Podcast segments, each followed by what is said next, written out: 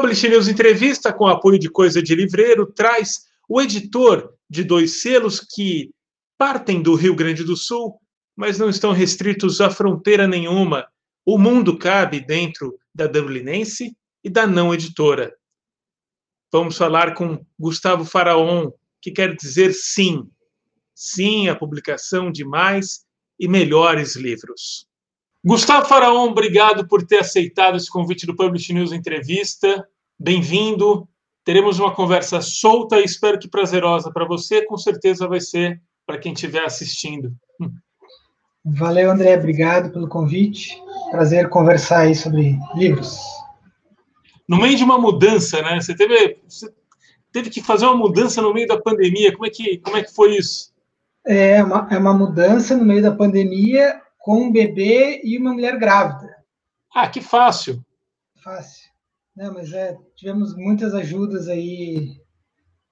É, então deu tudo certo, deu tudo certo. Foi um pouco mais longa do que o habitual, né? Normalmente a coisa se resolve mais rápido, mas tudo bem. É, vencemos no final. Fazer a pergunta clássica para quem está para ser pai novamente. Hum. É, trazer mais um ser humano para este nosso mundo. O que significa? Ah, eu acho que significa que às vezes a gente assim, a gente para de esperar o momento ideal para fazer as coisas e faz o que a gente quer fazer, não é? É meio por aí. Eu acho que vale para isso, vale para a vida, vale também às vezes para editora, né?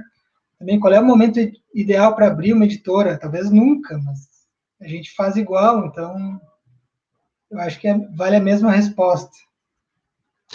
Na, na semana passada, é, a gente teve uma conversa com a Simone Paulino, que é a, editora da, da Nós, e ela falava do momento em que ela abria a editora. Tudo parecia muito muito favorável no Brasil para se abrir uma editora, para se abrir uma livraria e tudo mais.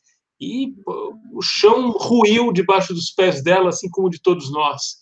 É, 2009, quando você começa a Dublinense, ou a não editora primeiro, depois você explica isso também, é, como é que como é que estava? Esse cenário era, era animador? A gente está gravando, eu vou dar um... Estou juntando a, a, conversa, porque essas quedas, esses, essas questões de internet, eu não sei se para você do, do mesmo jeito. Eu vou retomar a pergunta que eu estava fazendo já já, mas me parece que a gente volta um pouco naquele momento de ter que botar bombril na, na antena da TV, às vezes, né? É, é, tentar sintonizar o rádio de, de, uma outra maneira e perde uma, um pouco da fala. Ah, meu, total. A gente, tipo, a gente está meio que reaprendendo a fazer as coisas, porque tudo que, tudo que a gente fazia, eu esperava para fazer nas condições ideais, assim, a gente vai, eu, vamos fazer e vai acontecer e tal. Então, agora até eu tô com uma, uma internet melhor, né? Meu apartamento antigo era uma desgraça, era uma desgraça. Parecia que eu estava em 1995. Eu não conseguia fazer a minha reunião por Zoom, era, uma, era, era bizarro. Eu tinha que preferir ligar por telefone. Era tudo bizarro, sei lá. A gente vai fazendo, vai dando certo de alguma maneira, assim. Mas é Cara, um... que engraçado. É a segunda vez que você fala isso, porque você estava falando justamente isso por causa da sua mudança e tal, e ter filho. É, é, uma, é, uma, é uma filosofia de vida quase sua. Sim. Hum, Vou fazer. Eu, meio que não, cara. Talvez, talvez seja, talvez seja uma, inter, uma reinterpretação. Talvez seja uma, uma reinterpretação do momento. Assim, na verdade, eu sou bem para muitas coisas eu sou bem conservador. Gosto de ter tudo planejado, meio certinho, assim. Mas uhum. eu acho que de uns, de uns tempos para cá, meio que meio que vi que se eu fosse planejar tudo que eu queria fazer, ia levar uns 700 anos e eu não tenho esse tempo pela frente comecei a fazer mais e, e planejar menos, assim. E é engraçado, assim, para colocar a história da editora no meio dessa, dessa pergunta, dessa conversa. Uh, a gente, nossa, a gente sempre foi super cauteloso, assim, um passinho depois do outro.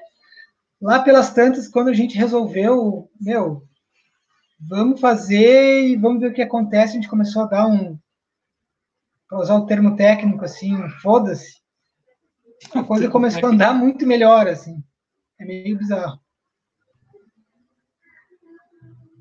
E, assim, é, vamos retomar um pouco isso. Eu estava falando né, da, do, do, exemplo da Simone Paulino, da nossa, que daí isso Sim. é 2015 que ela estava. E vocês é, começam, pelo que eu li no, no site da história da editora, 2009, é isso mesmo?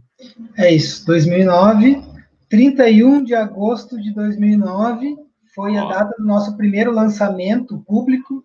Então, hoje, exatamente 11 anos do primeiro lançamento público na livraria, que é a data que a gente considera. E, e como é que foi? Vamos, vamos tentar lembrar esse dia. Hum. Nesse dia você estava cheio de esperanças ou cheio de dúvidas? Como é que você estava? Não, eu estava achando a coisa mais legal do mundo. Eu estava achando, eu estava no, no, no, topo do mundo. Assim. A gente fez um lançamento na livraria Cultura tá. de Porto Alegre. Naquele tempo rolava vinho, espumante, rolava, sei lá, né? Eram outros tempos, outro tipo de lançamento e tal. Me lembro que a gente foi, tinha, esperava um monte de gente, tinham que alugar taças, não sei onde, assim, parecia assim um evento, um aniversário, um sei lá o que, uma festa de 15 anos, nem sei o que comparar. E era, enfim, receber os amigos, receber os, os leitores, foi ainda um lançamento duplo, dois livros a gente lançou ao mesmo tempo. Né? Uh, um, um chamava Um Guarda-Sol na Noite, um livro de contos, e o outro chama Sanga Menor, Sanga Menor da Cynthia Lacroix, que foi nosso primeiro lançamento, já foi finalista do Prêmio São Paulo, de cara.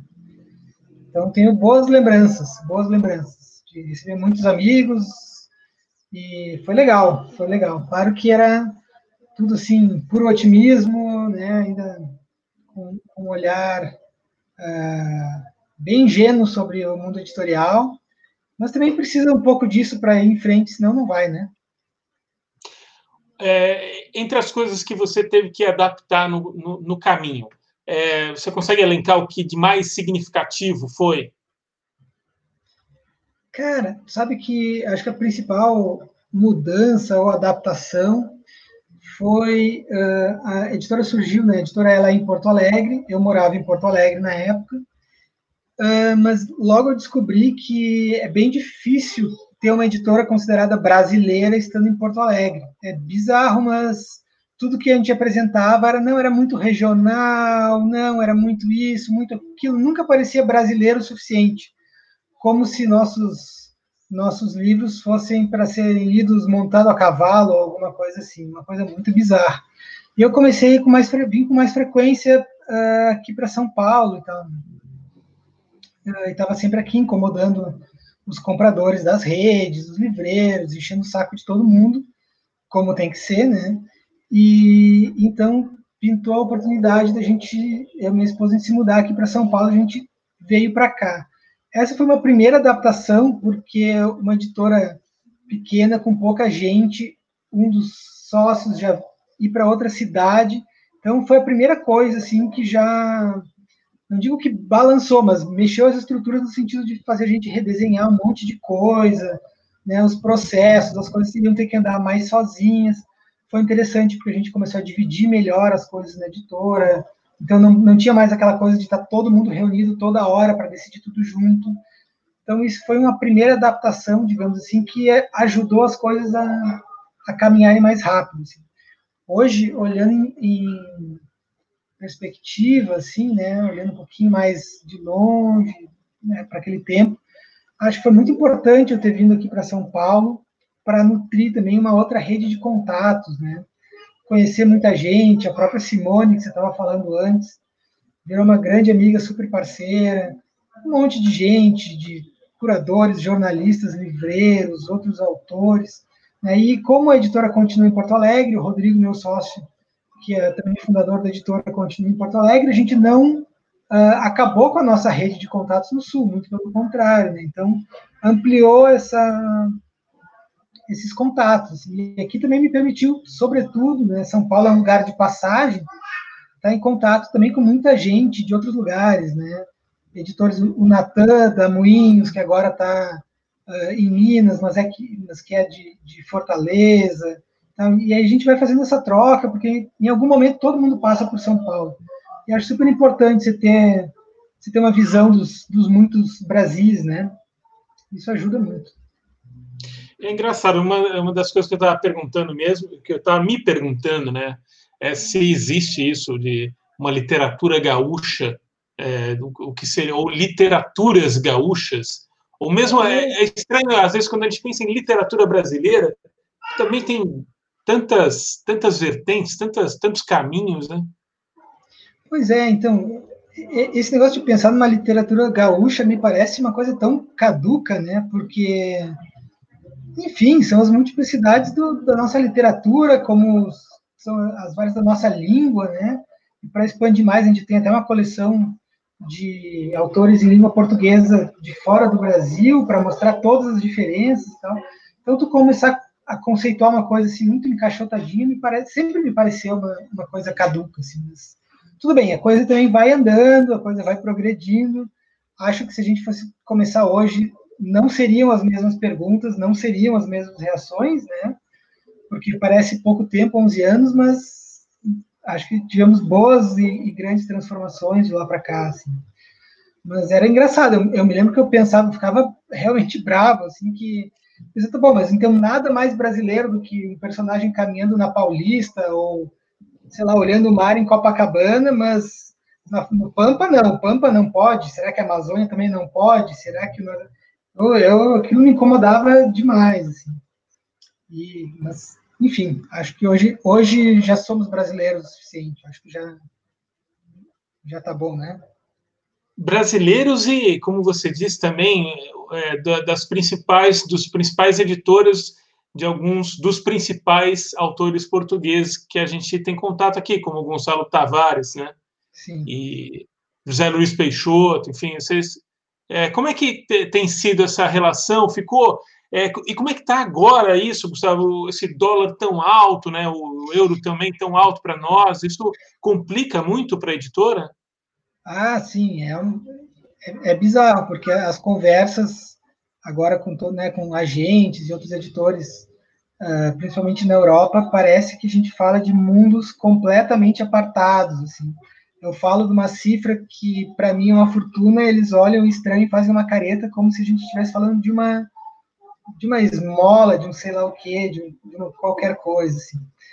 Só que, bom, por sorte também, a, a, grande maioria das pessoas com quem eu tenho contato no, no meio editorial são pessoas que entendem os contextos, eles né, estão cientes das transformações, de todas as coisas, assim.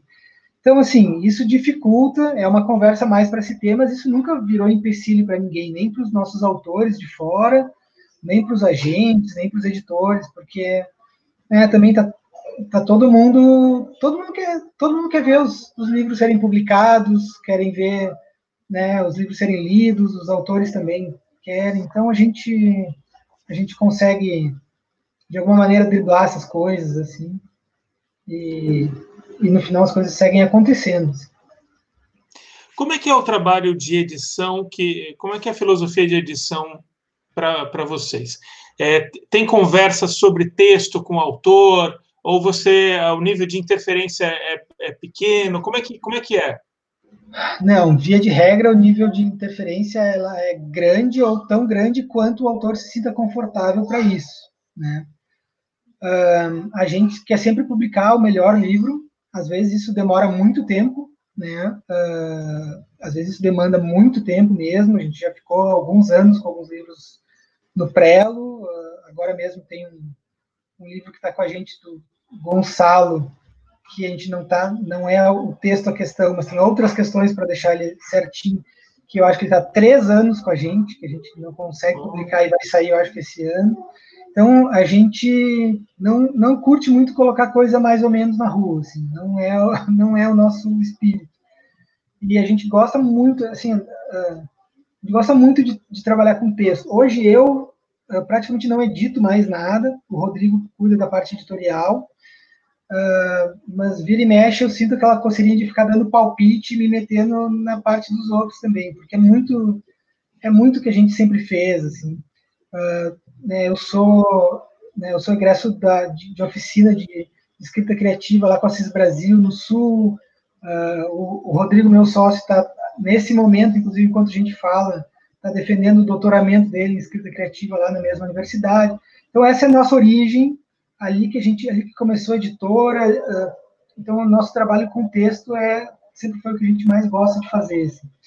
Então é engraçado, às vezes mesmo mesmo em traduções, ou então os portugueses que a gente que a gente publica, uh, não é incomum a gente achar alguma coisinha aqui e ali que passou na edição original, alguma questão uh, né, que a gente não entende, a gente vai conversa e vai até o fundo e tal. E é, é bem interessante, porque normalmente os autores gostam muito, muito disso. E até quanto mais maduros os autores, mais mais sólidas as carreiras, mais eles valorizam esse trabalho de minúcia e de atraso, de contestar cada ponto e tal. É engraçado que mais, né, quando, principalmente no começo, que a gente publicava basicamente autores inéditos, assim, às vezes era uma, era uma relação mais tensa. Uh, hoje em dia é super tranquilo, a gente trabalha às vezes com, com super figurões e a coisa é tranquila. Que legal. E falar um pouco disso da, da, da, da oficina de escrita. Você acha que.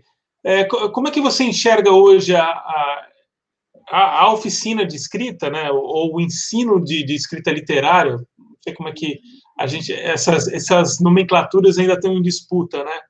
E tem entendimentos diferentes.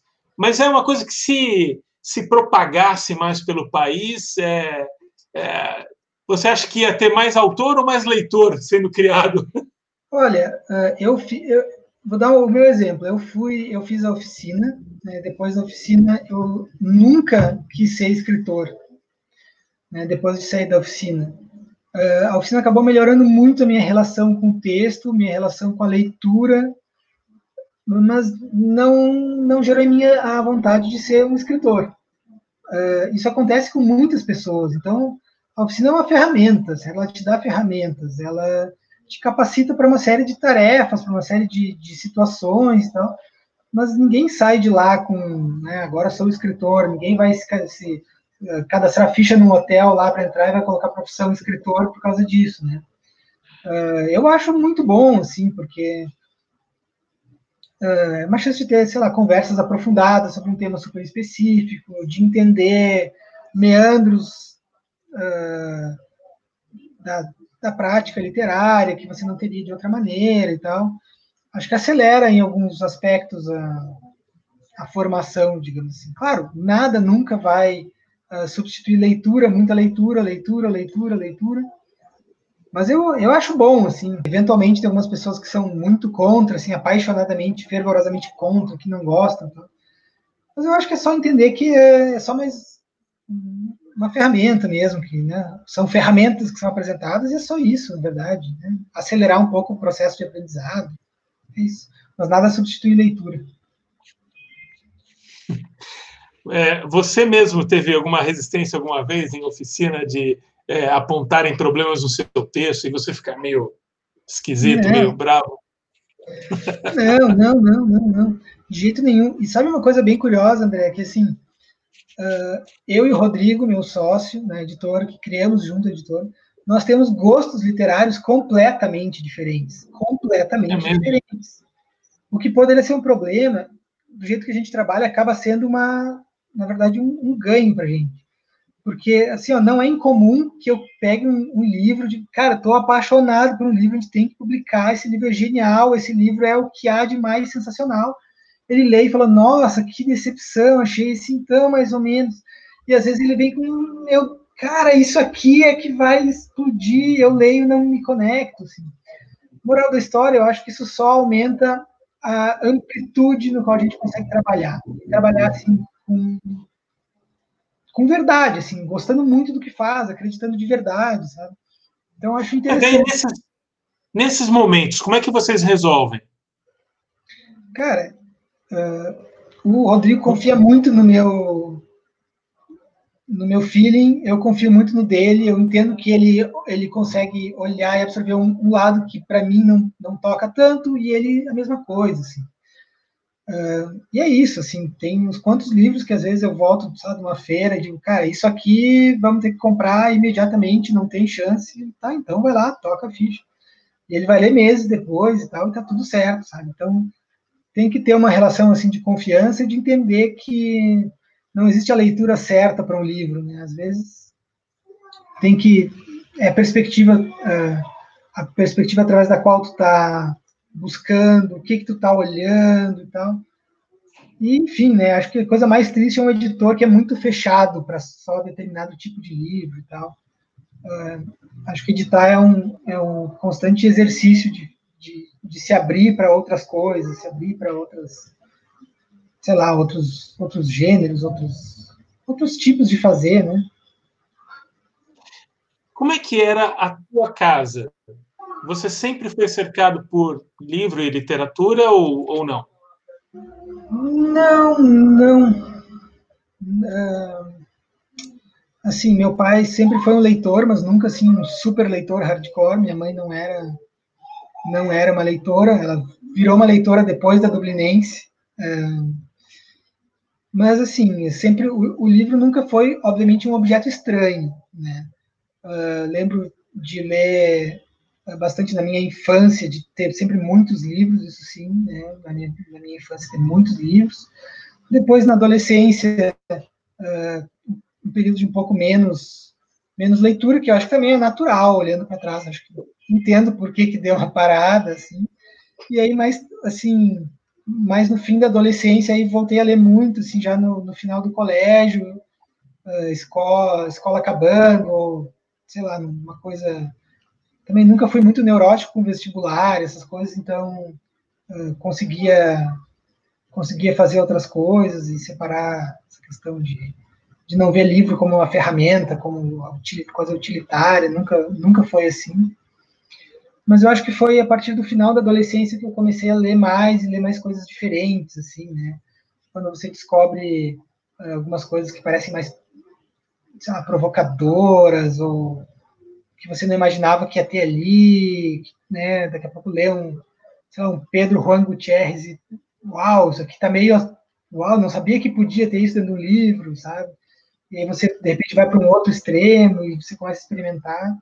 E eu acho que é assim que, que também o, o leitor se forma, é, vai permitindo experimentar sem qualquer obrigatoriedade de ter que ler ou de ter que gostar Sempre abandonei muito livro, sou um grande advogado de abandonar livro. Se o livro está chato, abandona na hora, não, sim.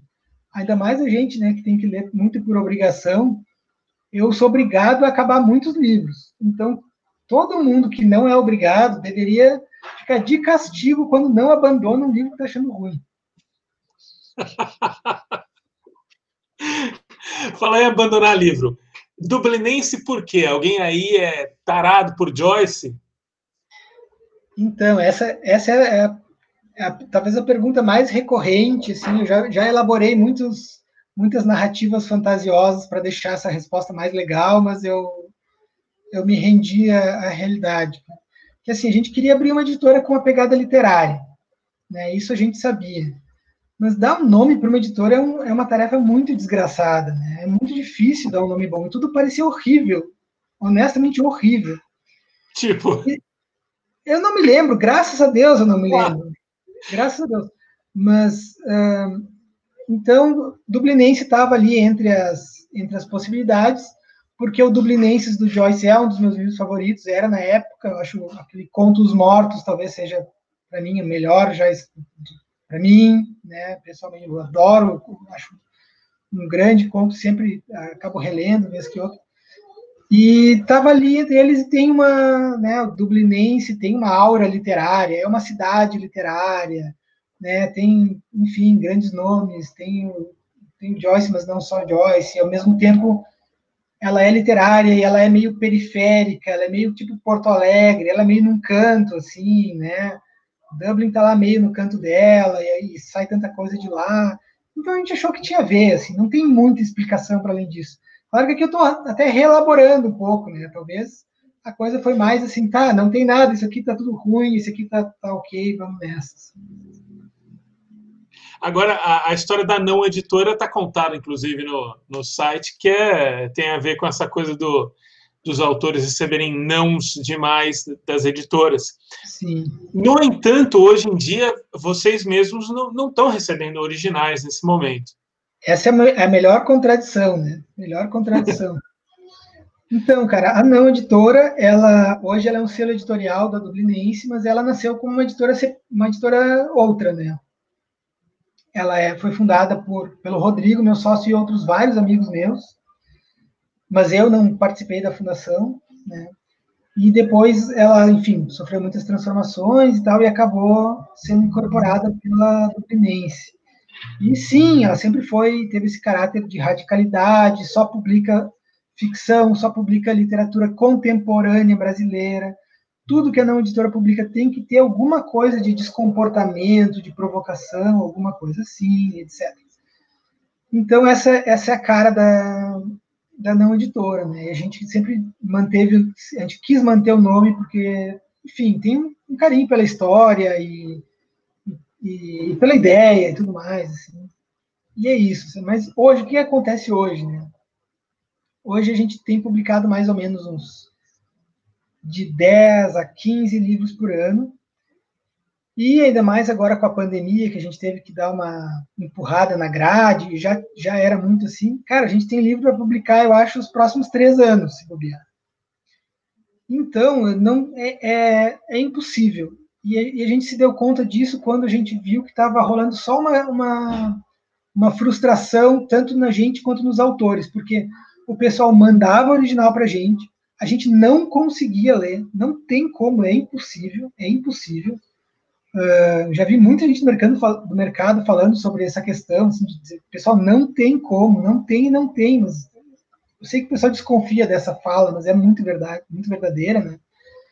E aí, quando a gente viu que estava rolando só frustração, frustração, os autores às vezes achavam que era, sei lá, que era, era má vontade, né? E aí ficavam frustrados, a gente ficava frustrado de não conseguir dar conta de tudo que a gente recebia, daí a gente decidiu fechar. Aí as, as pessoas perguntam, mas então como que vocês acham os livros? Como que vocês descobrem e tal? Bom, é óbvio que eu continuo lendo sem parar, é óbvio que eu continuo conhecendo gente sem parar, porém, agora os autores, sobretudo autores novos, não significa que a gente não publica autores novos. Recentemente acabamos de assinar um contrato com uma, uma autora que ainda não foi publicada, que eu achei absolutamente espetacular, nós vamos publicar ano que vem. Significa apenas que o autor vai ter mais trabalho para, de alguma maneira, contatar a gente e convencer rapidamente que o que ele tem é muito bom. É isso. Então, assim, ah, não vai ter um e-mail certinho para tu ir lá e responder. Não, eu não vou olhar tudo que vai chegar de e-mail. não, não, não tem mais uma fórmula, entendeu? Talvez o cara me aborde na rua, no sinal, e, e consiga capturar minha atenção e eu vou, e eu vou pedir para ler alguma coisa, talvez não, depende do, Depende de tudo, assim, mas assim, se a coisa é muito difícil para nós, então pode ser também muito difícil para quem está buscando. Daí, se a gente se encontra nessa dificuldade, a coisa funciona. Mas é meio por aí. Perfeito. Não, imagino que é, não seja fácil. O Giro Takahashi é, é deu um depoimento aqui muito, muito é, importante, que ele falou que tudo está muito acelerado, né? Mas a leitura não se faz num download é, o tempo de leitura continua sendo o velho tempo humano de leitura e apreensão de algo, né? É. E isso às vezes. E, e aí tu coloca no, no, meio de tudo isso, né? Tem uma coisa que eu não abro mão, que assim, uma coisa que eu mais gosto de ler, coloquei até na minha mini biografia, a coisa que eu mais gosto de ler é o que eu não deveria estar lendo. Então, se eu paro de ler o que eu não deveria estar lendo, minha relação com a leitura se deteriora eu preciso, além de ler tudo que eu sou obrigado, eu preciso ler alguma coisa que que está trabalhando comigo enquanto leitor, apenas leitor, assim. Porque senão, cara, senão é um saco, senão eu vou ler de mau humor tudo, vou achar tudo uma merda, vou achar horrível, não, não vou querer fazer.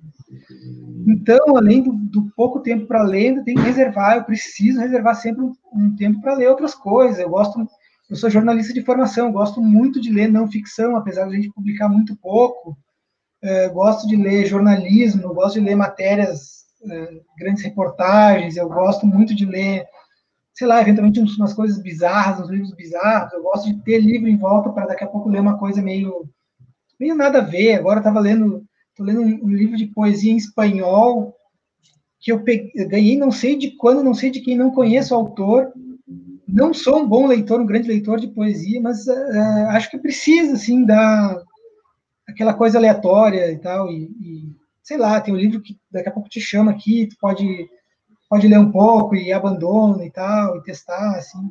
Sem isso, vira só um trabalho burocrático que aí a gente perde a essência da coisa, né? Por exemplo, neste, nestes dois últimos dias, é, entre caixas e mudanças e tudo mais, o que é que, de vez em quando, o que é que está te atacando aí? Que livro tem atacado você?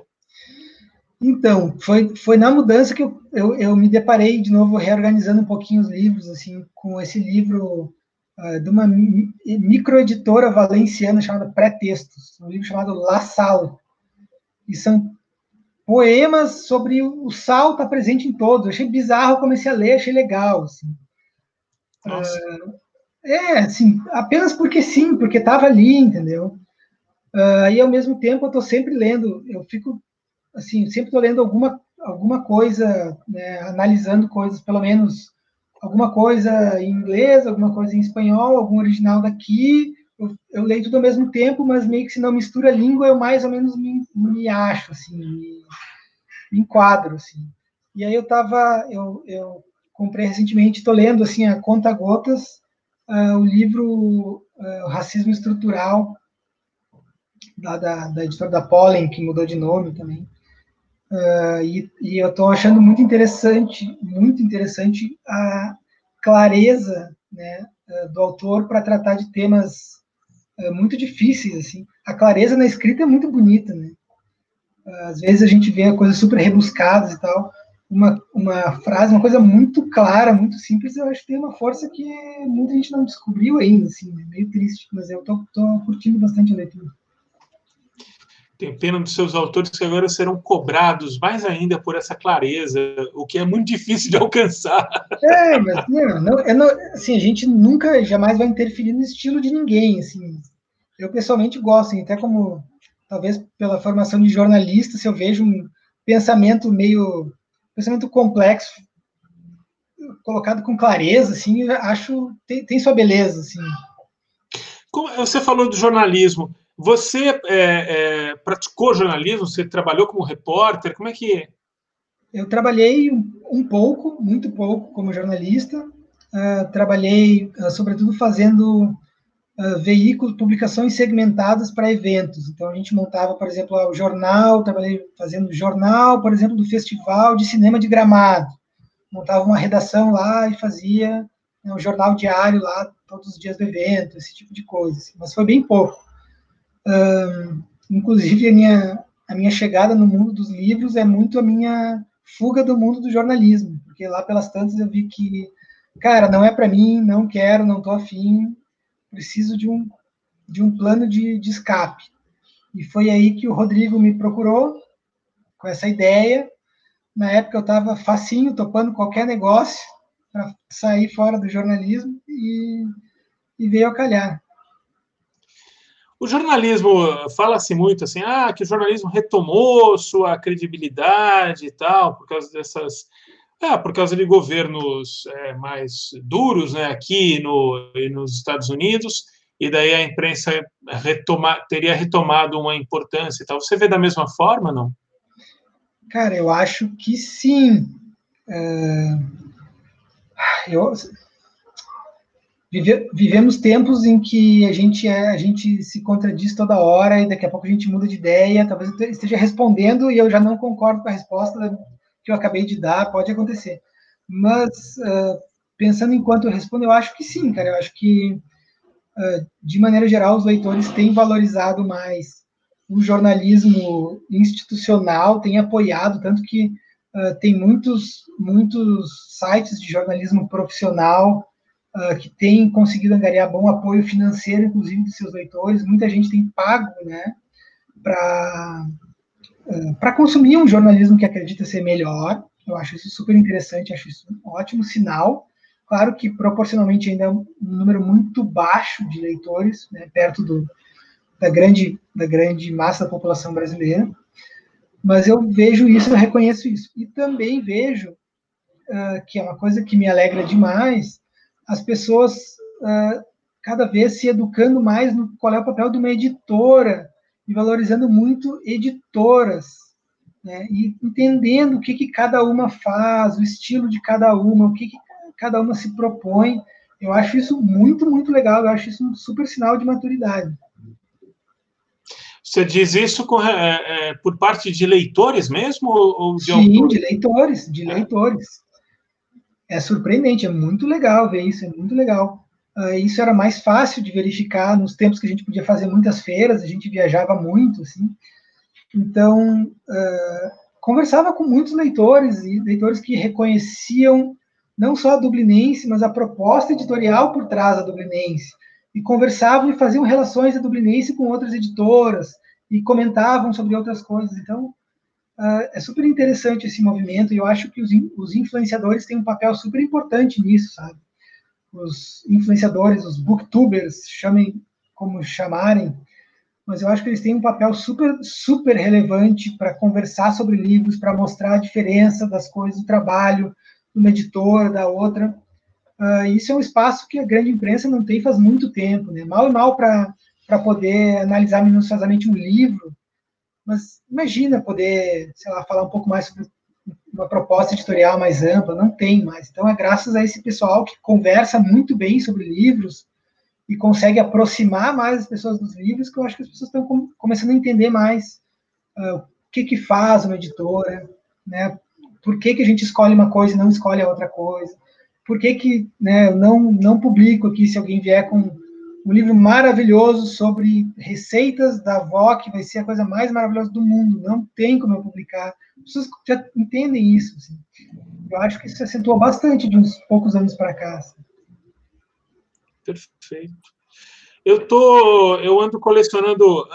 Quando, quando a gente fazia o, o programa aqui, onde você deveria estar, se não fosse essa desgraçada essa pandemia, no sofá azul, a gente tinha aqui o Museu de Tudo que os, é, os entrevistados traziam alguma relíquia para nós aqui, das mais esquisitas, das mais maravilhosas.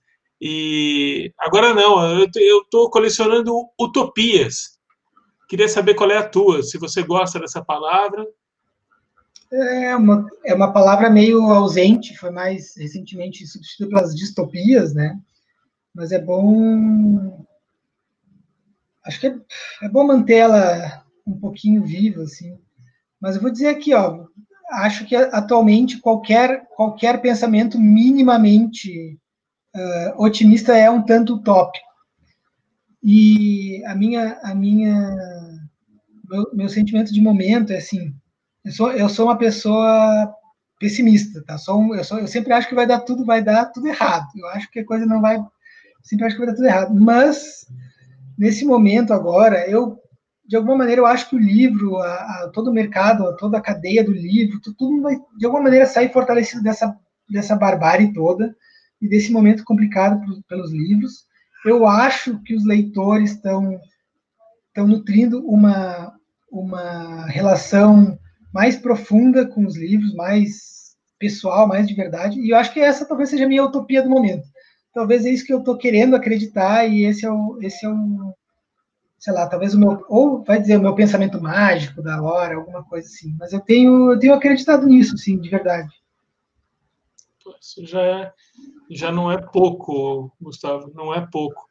É, última pergunta, saudade de Porto Alegre, não? Sim, não, às vezes sim, às vezes. É, porque, claro, Porto Alegre é onde está minhas raízes, onde está a editora, família, amigos, tudo mais. Mas eu gosto muito de São Paulo. São Paulo me deu muitas coisas legais. Uh, também muitos amigos, também muitas oportunidades bacanas. Eu tenho uma relação com São Paulo que é a relação do próprio crescimento da editora, do reconhecimento das coisas que a gente faz, das coisas que eu faço. Então, assim, gosto muito de Porto Alegre, gosto muito de voltar para lá. Normalmente volto para lá até acompanhando alguns autores que a gente leva que vem de fora do Brasil, a gente leva para Porto Alegre sempre, a gente faz questão. Então, para mim, Porto Alegre hoje é esse lugar obrigatoriamente para passar, para matar umas saudades ali, para ver as pessoas, né, para participar da feira de Porto Alegre, que infelizmente esse ano vai acontecer só virtualmente. Mas cada vez mais eu, eu, eu me sinto em casa em São Paulo mesmo. E você é bem recebido em São Paulo, provavelmente porque a dublinense é trilegal. Muito obrigado, Gustavo. Obrigado mesmo pelo papo, pela paciência aí com a, com a internet, por ter interrompido o seu desmonte de caixas numa é. mudança. Todo mundo sabe o quanto isso desgasta. Não, eu, eu, eu que agradeço. Ó, até fiz um cenário bonitinho aqui. Esses são os livros publicados pela alguns livros publicados pela Dublinense aqui atrás. Fiz um cenáriozinho. Não ainda tá tão, não tá tão bonitos quanto outros que eu vi aí, mas vai ficar aí quando ficar quando ficar bacana a gente faz outra aí com um cenário bem legal mesmo. Não, tá ótimo. Muito obrigado. Valeu, André.